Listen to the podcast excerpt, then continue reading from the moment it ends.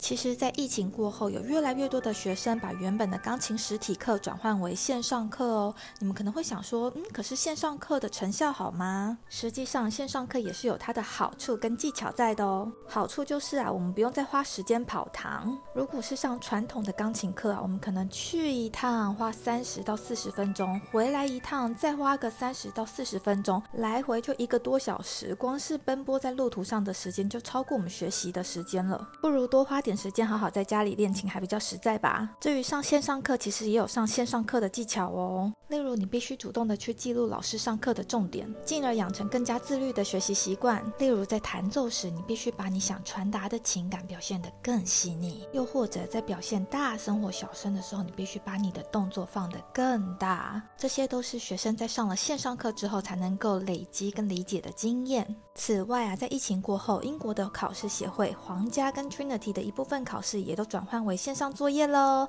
赶紧让自己加入这个用网际网络学习的时代吧。对了，不论是教大人或小孩都可以哦。毕竟我可是有教过退休人士五年以上的经验，以及全英文教学也是没问题的。毕竟在曼谷生活嘛，总是会有一些来自美国、澳洲、欧洲或印度等国家的学生和家长。Let's learn piano in English. 我要插播一下听众榴莲。好的，榴莲，这 样肚子要吃水果这样子。哦，我给你那个洛里啦，没有榴莲，不好意思，只有泰国才有啊。我 插播泰奶留言。现在是泰国榴莲旺季哦。罗拉说：“听完你第四十集与死神最接近的一天，脑袋开花两百万。你的结尾太平静了啦，应该要大哭一场啊！”查瓦纳米娜，哎哎，哇卡哇卡，哎哎，查瓦纳米娜，我给了。This is South Africa。来表演一下这样。我唱歌主要是因为我爱唱以外呢，重点是我们要把主题拉回来。南非，Karen，你有提到说南非的文化他们是一夫多妻制，那你觉？得 Kenya 跟 Tanzania 他们的性别歧视严重吗？我我来分享一件事好了，因为我在爬吉力马扎罗的时候也认识了一个德国朋友嘛。因为事后我们在那个 Zanzibar 海岛，我们又有一起走了一个行程，有点像说大家大部分会玩的，在比如说坦桑尼亚就是。吉力马扎罗爬山，如果是平常就有在爬山有兴趣的人话，然后第二个就会再去 Safari 猎游，然后第三个就是所谓 Zanzibar 的海岛，在坦桑尼亚旁边有个小海岛，会去上面，比如说去潜水啊、浮潜啊，或者是说所谓的的那个香料花园的行程。那我在那边的时候，我跟那个德国人聊天的时候，他跟我说，他去参加了当地的马赛村啊。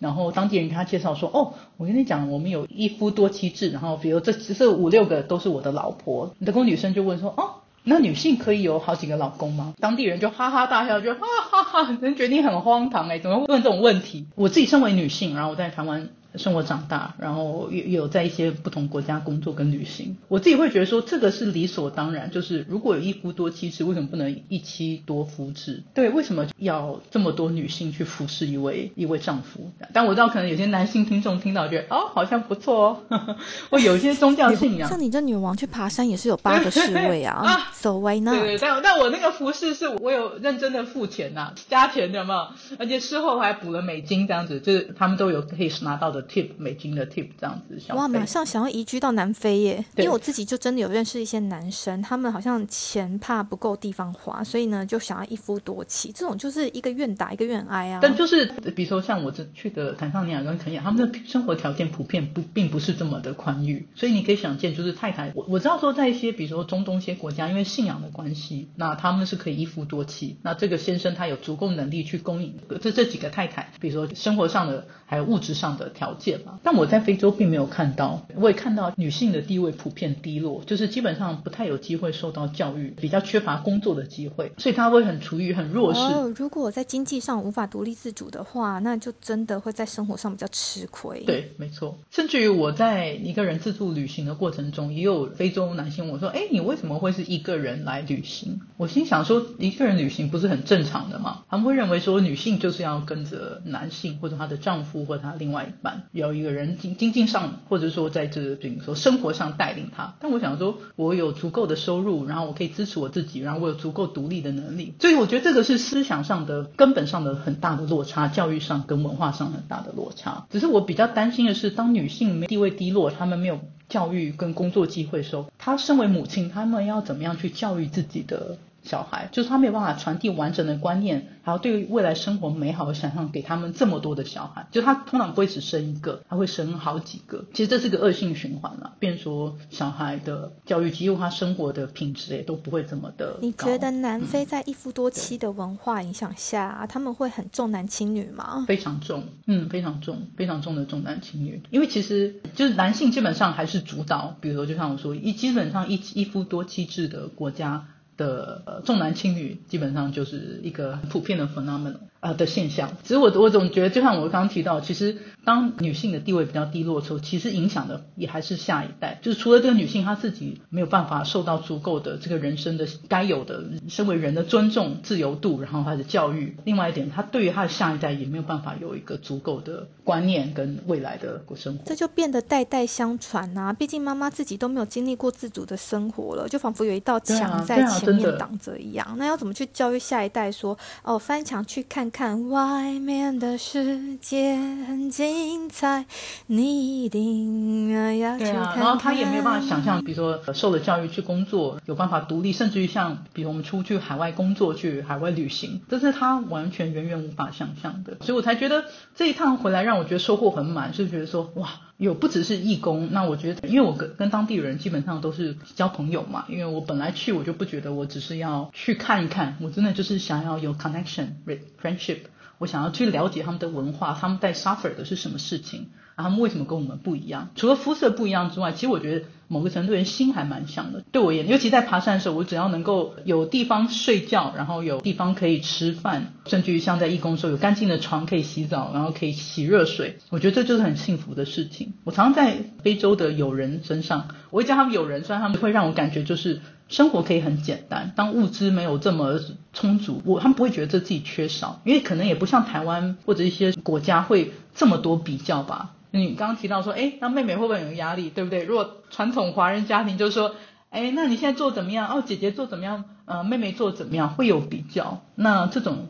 嗯，从小到大来的就像一个紧箍咒一样，有吗？呃，箍在那个孙悟空，哎，怎么会讲这个？对的，头上就是。大圣 对，但我自己很到了一个年纪之后，我都想要把这样的事情紧箍咒从我自己身上拿开。我觉得不想要再被人家框住、限制住，这是我自己的人生。那父母亲给我很好的环境，让我成长、教育，给我爱，我很谢谢他们。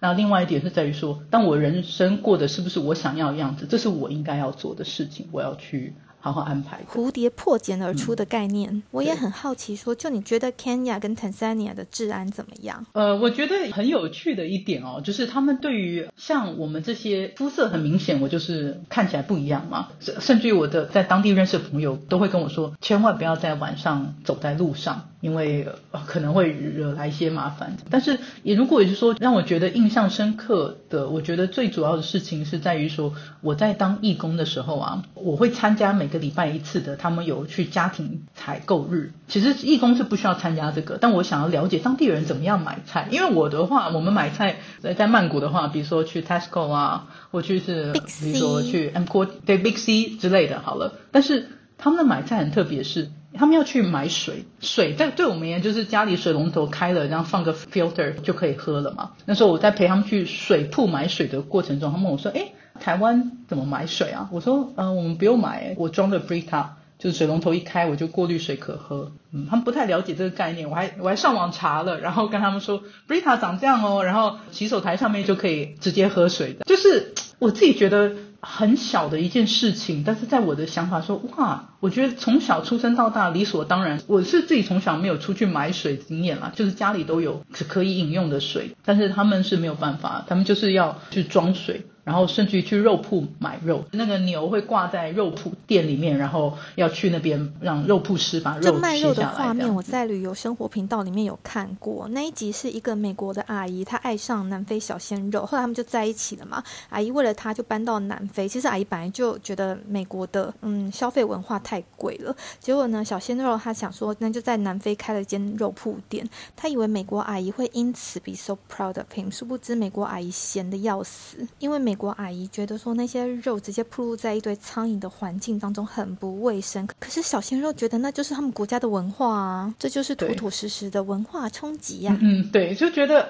啊，那我的我们这个是 Big C 或者说就超市里面直接把肉就买好了，就觉得哇，这个差异真的蛮大的。他们是说在超市里买的肉，一方面可能没有那么新鲜，或者说选择很少，再加上太贵，所以他们会还是选择去肉铺买。还有另外一个是我就是在义工的时候有看到其他的义工，就是不只是当地人，我遇到的义工就是有一个十九岁的，比如说葡萄牙女大生，她自己存钱，然后自己来当义工，就是像放暑假这段时间，觉得蛮勇敢的。就是我心想说，哇。我十九岁时候在干嘛？打电动，可能还在逛新门町或干嘛，就是没有想过要去非洲当义工这件事。他是去当哪个项目的义工？哦，他是教小朋友英文。我们可以义工有蛮多种所谓 program 的项目。那他们的话，比如说你可以教英文，教小朋友英文，或者说所谓的 woman empowerment，就是协助当地妇女去就业，给他们一些基本教育，然后让他们能够学习一技之能。他可以去学习烹饪，他可以去学习，比如说编法。他可能成为成发型设计师，即使他没有机会受教育，可是他有办法能够有办法工作，然后在家里面有一定的地位，不用百分之百全部靠她的丈夫。然后像我这个就稍微比较特别点，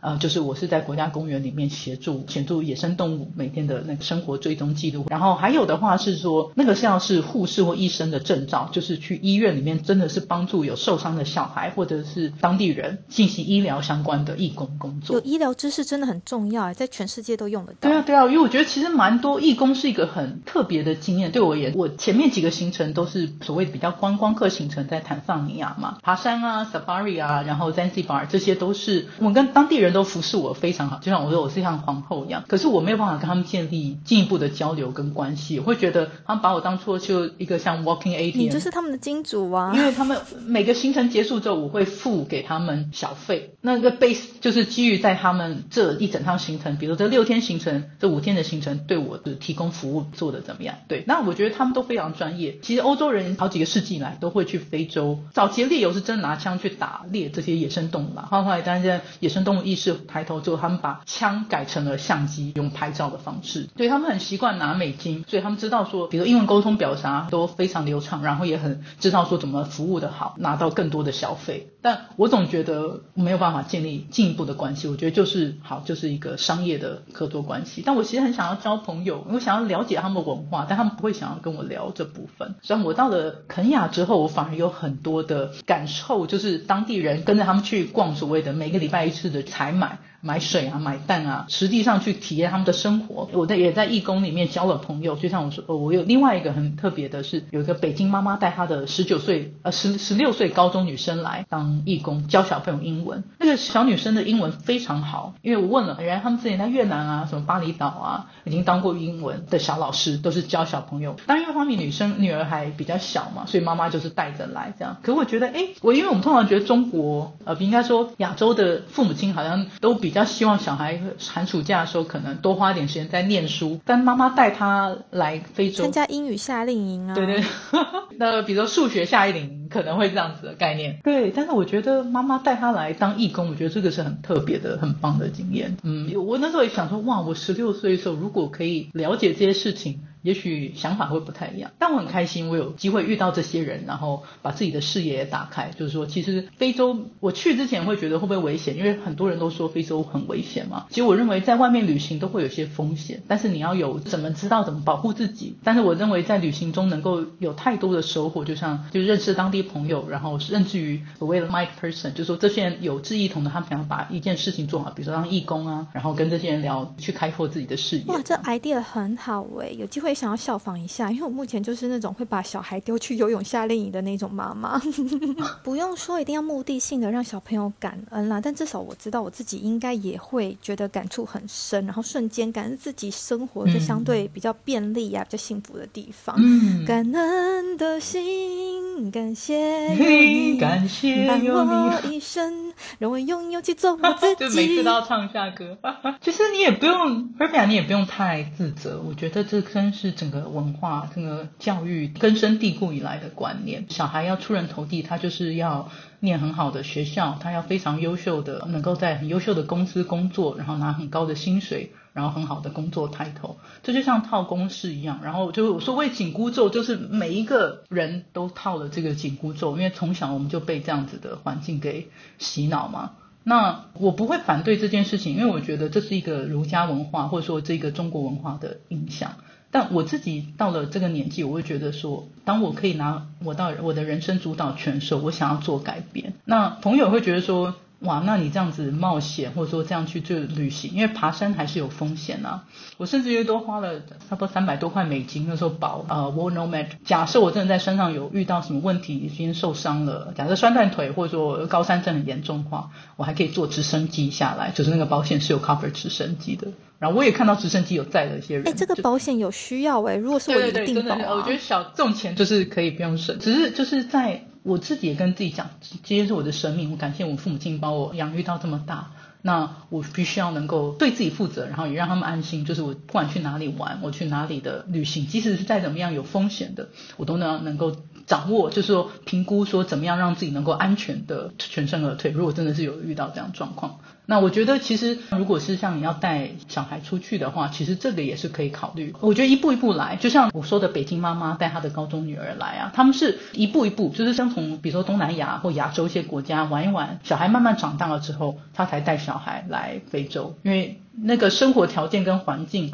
或者说飞行的距离又更远嘛，文化差异又更大。毕竟在亚洲跟非洲比起来，我们的肤色就很明显，或者说我们的条件又不一样。哎，这个方法很好哎，先从邻近的国家看看，因为不管是连接感或者是生活方式也都比较相近，才不会一下子冲击太大，可能会有反效果。对，有。既然我们都聊到教育了，那你觉得那边的小朋友给你的感觉有什么不一样吗？很有趣的是，我那时候刚到了的第一天，像是预备天，是我没有第一天到坦桑尼亚，然后就去爬山。我到了第一天是叫一个叫做 Mosh 的 Mosh Town 做个休息，然后确认装备都足够。第二天，我的爬山的向导叫阿丽，他就带我去呃 Mosh Town 里面散散步、走一走。然后当地的小朋友刚好下课嘛，然后他们就跑来看我，就很好奇说：“哦，我是外国人。”他们要想要来跟我。外国人感觉像是看到外星人。很兴奋，对对对，真的，我觉得超可爱，而且我有跟他们合照，然后那个照片里的笑容好纯真哦，那个印象在我脑海里面一直回不去，就觉得说，其实就像我说的，因为我那时也是我刚到非洲的第二天，我就去 Mosh Town 走一走，我觉得哇，因为那完全基本上大部分的路都没有柏油路，没有所谓的水泥路，那大部分路都是红土路，然后比如说我们骑摩托车，假如骑摩托车在那种路上是会就是很颠簸，就是所谓的 African massage，会弹跳那种。然后我想说，哇，在那个环境里面，可是他们就看到我外国人，哎，很好，很有趣。然后我 selfie 的时候，还给他们看照片，说，哎，你们在照片里了。他们就笑了，好，觉得啊，好好玩哦，很有趣。对啊，所以我才觉得每一个这种 moment 其实是很小的事情，但是在我心里都留下一个很棒的一个 image。好了，就是如果这样讲的话，我很感动。当我在旅行过程中，这些这些小朋友没有跟我拿一毛钱，我也没就是我对他们没有任何的商业价值。如果这样讲，我就是一个路上来的一个外国人，他们好奇我，所以过来跟我打招呼，也没有办法语沟通。语言，但是我至少跟他们讲 mambo，然后他们跟我说 po 啊，我觉得啊，好还好练习到了。但是我觉得那种交流是钱买不到的。就像我说，如果今天去 safari，然后我的 driver 会很好的服侍我，然后但是我知道说他就是希望我可以多给他一点 tip 小费，小费，对啊，因为他也需要养家嘛，这我可以理解，对啊，嗯，Karen，你可不可以给想当 copycat 就想要体验看看的太奶们什么建议呢？很好的问题，我觉得可以分成两种类型的听众。如果是有家庭啊，或者要去呃，有些人会去非洲度蜜月嘛。那如果是这样类型的听众啊，我会建议说参加比较好一点的所谓的 safari 猎游的 tour，因为其实它的那呃 safari tour 有好几种等级，有的是比较 premium 的，都也有比较就是普通比较便宜的，甚至就住可以住在就所谓的我爬山那种很简单的帐篷里面也是有，就是有不同的人 budget 的嘛。那我会提我会建议住在好一点的，是因为。呃，能够体验住在非洲国家公园，然后过那种 glamping，就是它的 hotel 有点像是结合了帐篷跟那个旅馆饭店的感觉，所以就是很有那种异国风情。然后再加上，通常呃，它里面吃的那种 buffet 啊，都还蛮吃的蛮不错。哎，拜托哎，你可别小看我们听众哦，可能有人度蜜月就想要住帐篷啊。真的哦，我的天哪，你想住在帐篷里面，那是你你的儿子可能就说妈妈妈，我们可以回家了吗？你要来冻死我？哎，我突然想到哎，你爬山很冷的时候，怎么不把八个侍卫叫来，然后就是大家抱在一起睡呀？这样保证能够让你睡到 流汗。干嘛？我我也我也是我也是不需要这样子来嘛，我有睡袋，所以我觉得睡袋比较好用的。而且有一点是我去，其实我那时候七八月去，它是非洲的冬天啦，是哦，所以才会对才会就是基本上白天的温度哦，就不是山上，但是平地的温度差不多二十，可能二十三、二十四或二十五度。有有出太阳的温度稍微高一点，不是我们一般想象中非洲这么热，可能夏天的时候他们可能到三十三四三快四十度那种温度。所以非洲的天气和台湾是相反的。对，台湾夏天的时候，非洲是冬天。对，没错。所以在去非洲旅行的时候的这些衣服打包或行程规划，季节都是就是要要规划好，就是说了解说确定你去的月份。通常七八月会去，因为刚好有暑假嘛。那暑假的话，通常也是非洲猎游的旺季，所以价格相对比比较高，但是。就是可以避开它有，比如说它会下大雨啊。但如果有些人，比如说可能假没有办法安全安排在七八月，然后可能要不同的的月份去的话，可以稍微看一下。那避开旺季的好处是天气就可能不会这么的，不会比较不热一点，费用比较相对会便宜一些。那非洲像台湾一样有春夏秋冬吗？嗯，比较像是夏季跟冬季。台湾的季节比较特别，是呃四季分明嘛，因为我们在我们又是海岛国家，但是因为非洲它基本上我说到的非洲还是就是我去过这两个国家，东非的坦桑尼亚跟肯亚为我的个人经验分享，因为它是靠海，所以它其实是有印度洋的调节，所以说它的那个气候变化不会这么到。太明显，对啊，如果像非洲内陆有些国家，真的就是干旱，一年四季就是干旱，然后没有太多的余量，那生活就是更辛苦这样。对，所以我去非洲的肯亚跟坦桑尼亚算是比较安全，然后开发比较完整的非洲国家，所以我也会建议，如果是不管说跟家人带小朋友，或者是说当。自助 solo 的那背包客的话，其实这两个国家我自己觉得都还蛮安全。你刚刚说想去的泰南有分两种嘛？一种是刚刚提到说想要去度蜜月类型的，然后如果是单身没有家累的朋友嘞，我我还没讲完啦，就是如果是有 有家庭要去度蜜月，我是觉得坦桑尼亚的 safari 啊可以参加五天。然后肯雅的话参加三天，为什么人家常问我朋友问我说，哎，那坦桑尼亚跟肯雅都可以 safari，而且他们因为他们两个国家公园其实是连在一起，然后整个大迁徙是绕着他们的这两个国家在走，像画一个顺时针的方向这样子。那我是觉得，呃，坦桑尼亚五天，然后肯雅三天就差不多。然后因为我有遇到马来西亚的人嘛，他们是这样子玩这两个国家八天，他们觉得非常精彩。那再长，我觉得就。不需要，就是因为 Safari 毕竟都一直都坐在车上，在国家公园里面跑，其实也是蛮累，而且就是我说 African massage，就是你屁股就一路颠簸，然后 Safari 的车因为是开掀顶的，灰尘啊，就那个黄土风沙非常大，带再多的面膜去敷都不够。对对，就是应该是说每天呈现自己很脏兮兮的状态。对对对，所以就是我觉得八天玩这两个国家的 Safari 是 OK，然后如果还有时间的话，可以再去 Zanzibar 海岛再玩个三天。体验一下在印度洋里面潜水啊，或者浮潜，但要就像我们刚提到的，那个是冬天嘛，所以说看一下，它不像在泰国潜水，大部分温度都还蛮蛮舒服，大概二十八三十度左右，那个体感温度会比较低，对啊，我觉得这个部分特别注意。只是如果有像那个 solo traveler，然后有一个爱冒险的心啊，比如像我这样子，就是喜欢到处去玩啊，然后去探索，那我其实蛮建议就是自己一个人去。去旅行，因为离开家人跟朋友啊，你真的会发现全新的自己。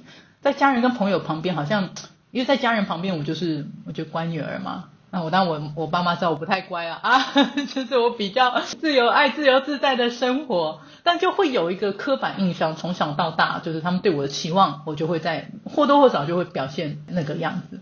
但是到一个全新的环境，你提到的这个点，我相信大部分的人都一定有共鸣啦。每个人不管是在家人啊、情侣或者是朋友面前，多多少少都会有某种说符合，可能是他人对自己或者是自己对自己的期待也好，或多或少，我觉得都会带着不是百分百自我的样貌。没错，所以我自己觉得，在所谓的就是一个人旅行的过程中。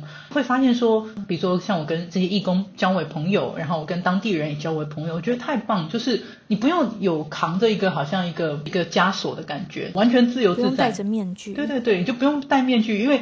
反正这些人可能大家也不知道会不会之后持续保持联络，若有当然很好，但是在一个新朋友面前，这个是你就是一个新鲜的开始嘛。然后在那个状况里面，我也发觉自己很不一样的面貌，我觉得这个太有趣了。我会发现说，哎，原来我是可以这样子跟朋友跟人家沟通，然后我可以融入当地的生活，我甚至于不要让他们觉得我是一个台湾来的。人，呃，就是说我试着去了解怎么样学当地人的生活，对啊，我觉得这个都是很有趣的体验。当当然在那边的生活其实像我，如果真要我每天去每一个礼拜去买水、买肉、买蛋，就是跑这么多地方，我觉得我也会觉得啊好累哦。但我觉得我就只要两个礼拜去体验这种生活，然后我就可以回到台湾过得很方便、很便利、很回到原本现代化的生活。我觉得蛮感恩，就是我可以亲身去体验这样子的生活上的差异。你要想想当地人，他们是一辈子。在那环境出生长大，嗯，没有机会去看不一样的生活，对啊。当然，也许他们其实是乐在其中，因为对他们其实没有比较，没有伤害嘛。哎，这好像一个 到哪里来的词？这就很像不丹人呐。几年前大家都说那边的人幸福感很高，可是近几年开始比较多当地人出国之后，比较过其他国家的进步之后，也开始对自己身为不丹人的幸福感还有满意度给降低了。例如对南非人来讲，他们看到 Karen 王后来爬山需要八名侍卫。在他们心里面肯定也很不是滋味啊。就是好像比较观光客来，呃，拿着很很 luxury 的旅行的 suitcase，然后或背包，然后大量的金钱在手上可以使用。当然或多或少，我觉得都会。其实我在爬 Everest Base Camp 的时候啊，我也是，我觉得当地的那个高山向导，我们还有一个高山向导，因为看到很多的老外用的很好的，比如说背包啊，或者登山用具，然后甚至于他们的手边有足够蛮多的美金可以花费。心里或多或少都会有一些啊，为什么我没有？为什么我这么的过这么贫穷的生活？对啊，会有比较。爱比较的人就往往都会把自己的自信心都给吞噬了啊。但我们还是可以见贤思齐，像你今天有这样难得的经验跟我们分享，我们就应该要好好跟你学。例如说哈，去爬山，我们就可以带上八名侍卫来随行。能当女王当然就要当女王啊。是是是，你所以我才说嘛，我喷了不少钱啊，现在回来要吃土了。但我觉得每个人玩法不一样，不一定就是一定要参考我的方式。就像我说，人生本来就不是套公式。但我很开心跟大家有机会在这么美好的节目上跟大家分享，是因为我觉得拿我当做一个参考，就是不要害怕走出去。